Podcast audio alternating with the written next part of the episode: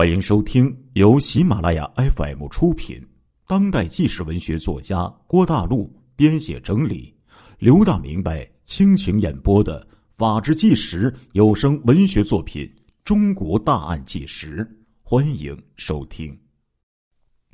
卖淫只是出卖自己，同嫖客呢是你情我愿的事儿，也算是凭本事吃饭，又不是杀人放火。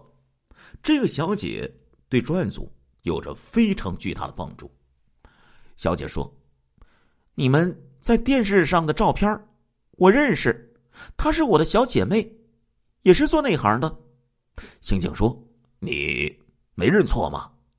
这小姐说：“没有，你看，她这里有颗痣，这个双眼皮儿是和我一起做的手术，我不会认错的。”刑警接着问。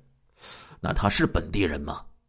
不是，他和我一样都是外省市人，我们是老乡。他的家里是乡下的，看不到湖北的电视，看不到这个认尸通知。刑警继续询问：“那他失踪了好几天了，你怎么现在才来呀？”小姐说：“我们不是一起做生意的，只是老乡儿平时每个周末都在一起打打牌。”上周末他没有来打牌，我呢也没有多想，以为他忙着做生意或者身体不舒服。昨天我在出租屋里面看电视，看到了你们认领尸体的照片，这才发现是他。今天我就赶了过来。刑警说：“那我们要谢谢你呀。你觉得这个爆炸会是他弄出来的吗？不可能，绝对不可能。”他这个人性格最开朗了，我们都戏称他是傻大姐。你别看他是做这行的，日子过得还挺不错的。平时吃吃喝喝打麻将，他在老家县城还有门面房出租。他说干完了今年就回老家做老板娘去了。他怎么可能自杀呢？哎，警方调查到这里呀，确实发现这个小姐呢没有说假话。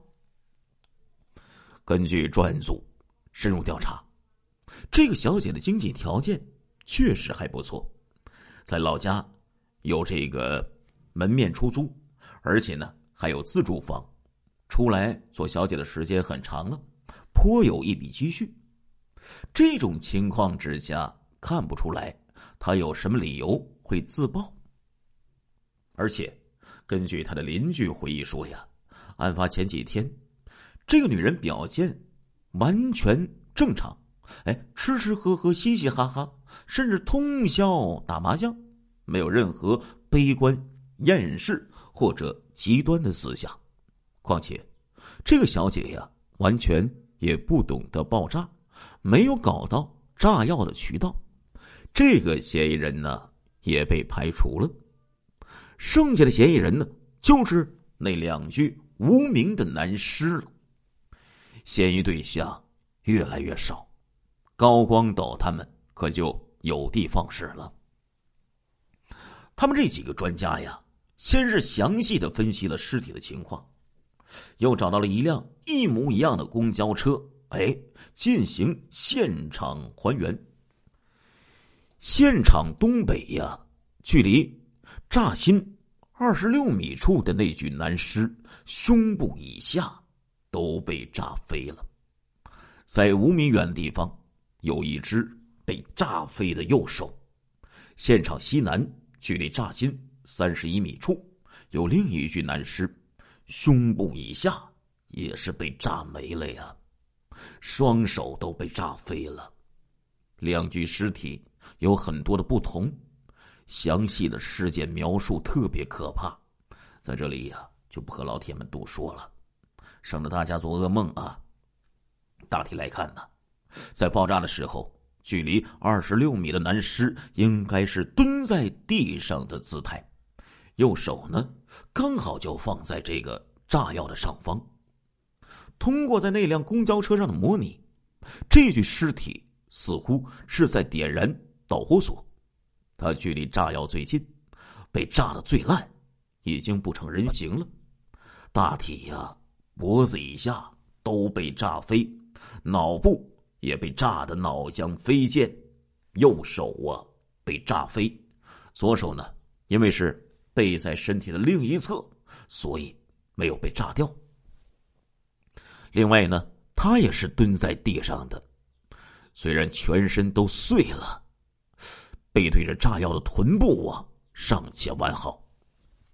另一具男尸呢，爆炸的时候则是一个坐姿，炸药在他这个右腿的旁边的位置，双手都被炸飞了，应该正好是在这个炸药的上方。炸药爆炸之后，他被炸飞出去三十一米。炸药上方的双手全部被炸掉了呀，身体也被炸得稀碎呀，尤其是脸部这个下颚呀被炸裂。那么这个案子似乎好像就找到答案了呀，至少呢，这时候可以确定，炸药是那个蹲在地上点燃的家伙给引爆的，而那个坐着的死者很可能。是他的同伙一个人在他身边点燃了导火索，他不可能看不见。而公交车内的一些幸存者回忆说，爆炸前并没有听到任何的呼救声。显然呢，如果能搞清楚这两个人的身份，那这个案子就有希望被破了。在对这个男尸的遗物进行搜查的过程当中，发现了一些身份证的碎片。经过拼接和还原技术，可以看出唐喜林、江西武宁县原村等字样。当时在武汉住宿啊，都需要用身份证进行登记。专案组立即调查全市的旅店，赫然发现了。在这个桥口区某招待所登记上有着“唐喜林”这三个字。这个招待所啊，距离爆炸的公交车站只有几分钟的路程。根据这个旅店的服务员回忆，唐喜林呢是和一个叫做齐新贤男人一起住宿的。专案组立即对他们住过的房间进行调查，旅馆地面。已经打扫过了，没有办法检测出有没有炸药的残留。不过呀，在床下还是找到了一小节炸药的导火索。看来唐启林、齐新贤两个人有巨大的嫌疑。齐新贤这个人呢，身份不明。专案组紧急赶赴唐喜林老家武宁县。寻找被炸死的唐喜林的家属。面对专案组的询问，武宁县的警方感到莫名其妙。唐喜林呢，是公安局一个干部的亲属，两天前刚刚在一起吃过喜酒，根本不可能被炸死在武汉呢。专案组赶到唐喜林的家中，唐也是目瞪口呆呀。很多人可以证明。这半年内，唐喜林根本没有离开过老家呀。经过专案组的提示，唐喜林这才恍然大悟：“哎呀，想起来了！早在去年的七月份的时候，唐喜林呢去武宁县乡下的大巴车上，身份证被人给偷走了，或者是可能丢在这个车上了。唐喜林后来重新去申请。”办理了身份证，也没当一回事儿。这个身份证呢，被这个爆炸犯就搞到手了，用它来登记，借此隐藏身份。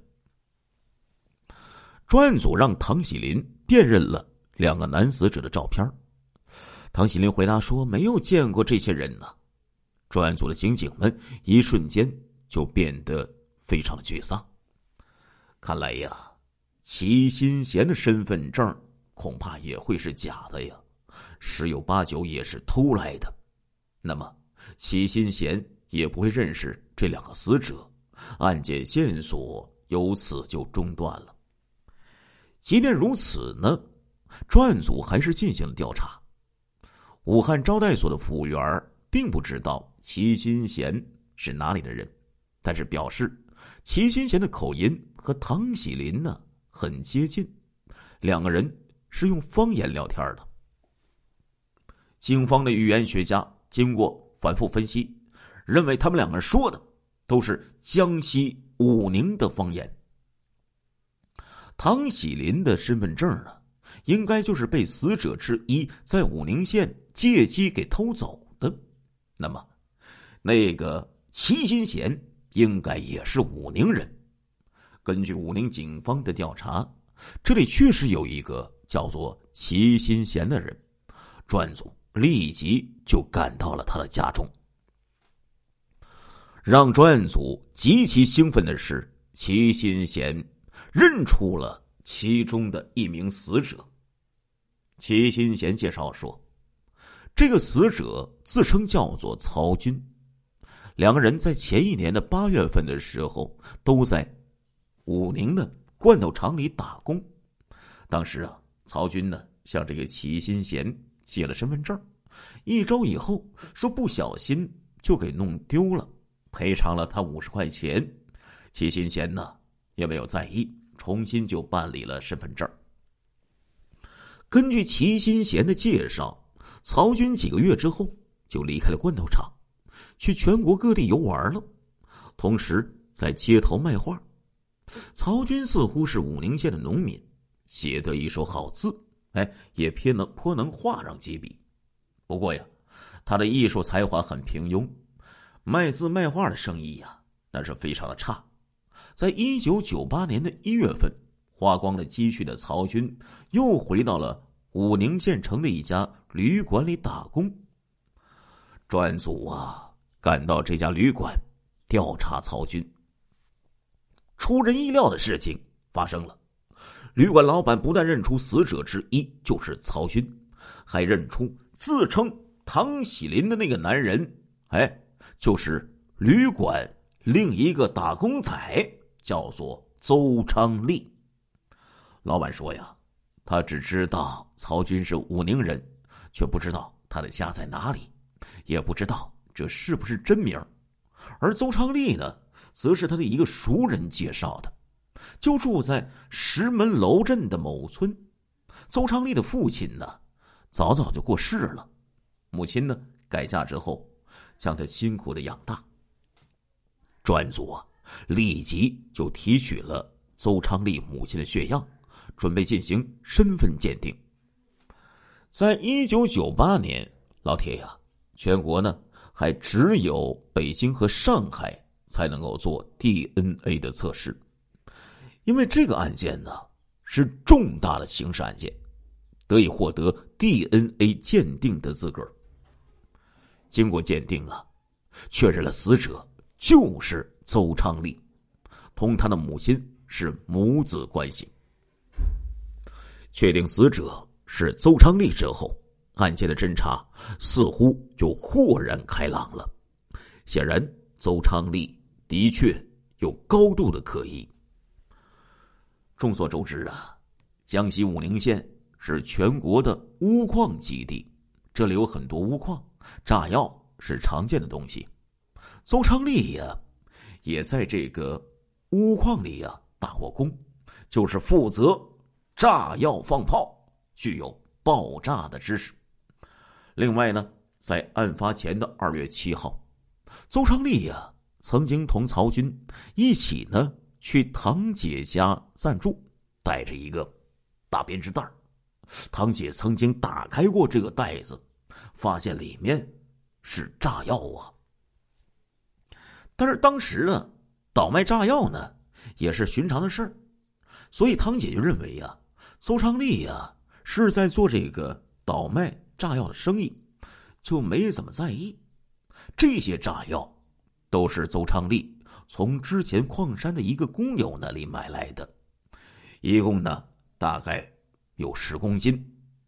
二月八号，两个人离开江西武宁县，就去了武汉。十四号就发生了爆炸。邹昌利购买的炸药、导火索、装炸药的编织袋，都同现场证物非常吻合。根据现场的分析，爆炸的时候啊，邹昌利是侧坐着，哎，而曹军呢，就是蹲下来点燃导火索的人。那么曹军是什么人呢？对不起呀，各位老铁呀，到现在呀，我们都不知道这个曹军究竟是谁呀，只知道曹军就是个假名。仔细看来，这个曹军颇为神秘，行踪诡异。专案组呢找到了曹军暂住的出租屋，找到了他的指纹，经过对比呢。可以确定，曹军就是另一个无名男尸。在出租屋里，警方还找到了两个身份证。经过调查，这两个身份证啊，也是偷来或者是借来的。出租屋之中啊，还找到了一枚雷管，还有一幅画像和一首诗。这诗写的呀，很是忧伤啊。然而画像。和诗歌都没有署名，所有认识曹军的人呢都不知道他的真实姓名、年龄还有住址。那曹军为什么要刻意隐瞒自己的身份呢？正常来说呀，这样携带多个身份证的，不是流窜江湖做非法生意的犯罪分子，就是跑路、负案在逃的人员。那么，邹昌利。和这个曹军为什么要做下这起惊天的大案呢？专案组后来认为，是因为悲观厌世、报复社会。邹昌利呀，家境贫穷，没有钱呢，娶老婆只能去做别人家的这个上门的女婿。那在江西农村，这是很丢脸的事情。邹昌利呀。和这家女孩谈起恋爱，得到双方家人的认可，可是呢，却还没有领证。没想到这家女孩嫌弃邹昌利性格懦弱，又和其他男人谈起了恋爱。邹昌利知道之后啊，非常郁闷，曾经酒后对女孩说要报复她，报复社会，甚至说会炸火车、炸汽车。一月三十一号，邹昌利的母亲呢，曾经骂儿子没用，认为他的未婚妻恐怕要找别人了。邹昌利很是郁闷呐，一天都没有吃饭。所以啊，专案组认为邹昌利呢，由此悲观厌世，哎，同曹军一起去武汉长江大桥上自爆自杀，借此。报复社会。邹昌利寻死是因为失恋，这也许勉强能够说得通。那那个曹军呢？专案组的解释是啊，曹军和邹昌利可能是一对同性恋的情人。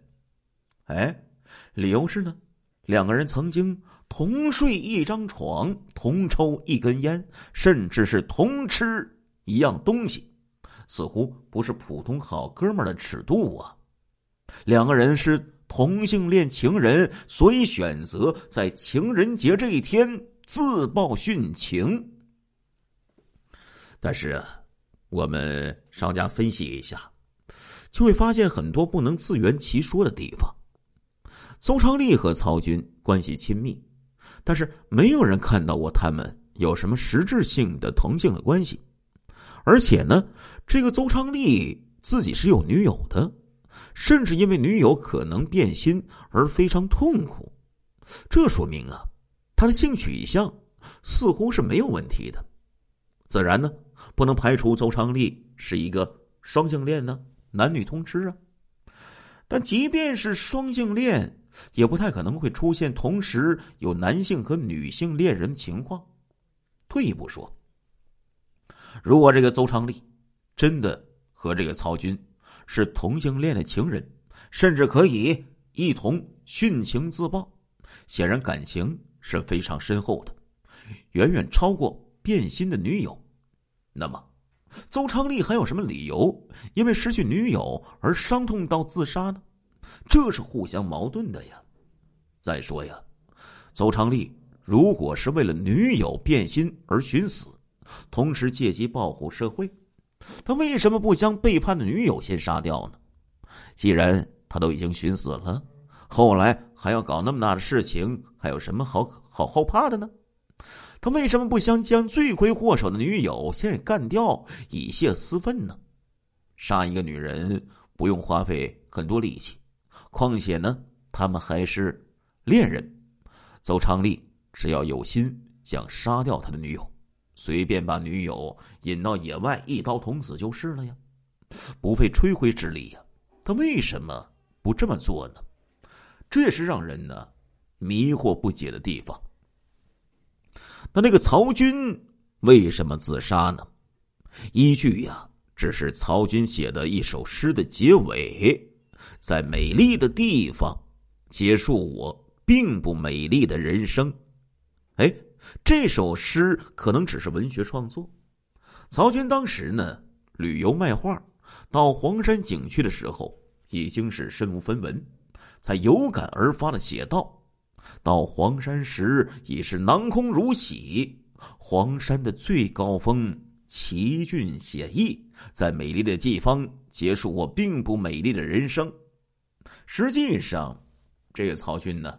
并没有在黄山自杀，所以这首诗啊，很可能就像之前提到那个女青年一样，只是一种比较忧郁的文学作品而已。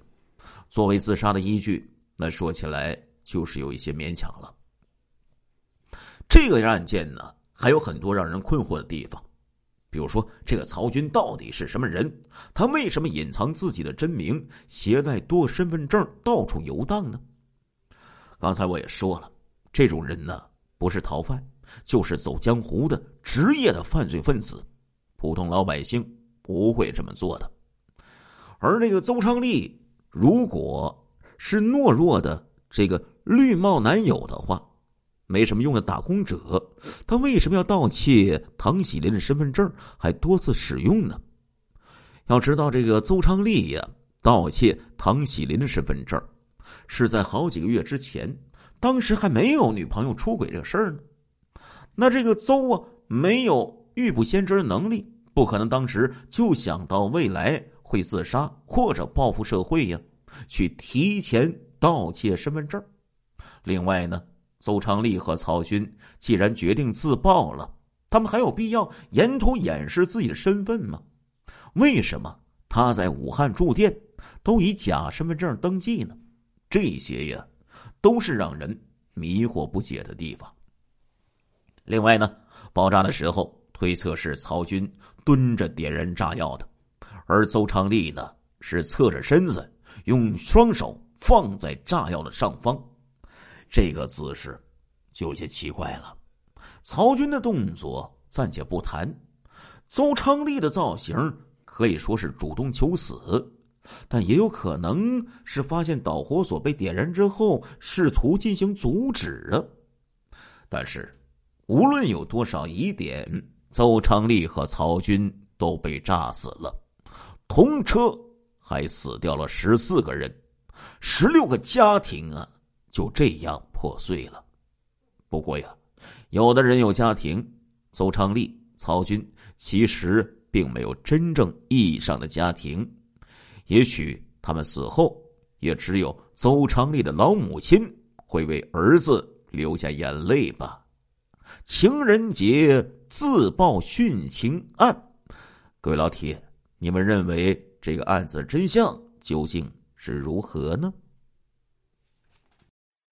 亲爱的听众朋友们，这一集的《中国大案纪实》播送完了，感谢您的收听，我们下一集再见。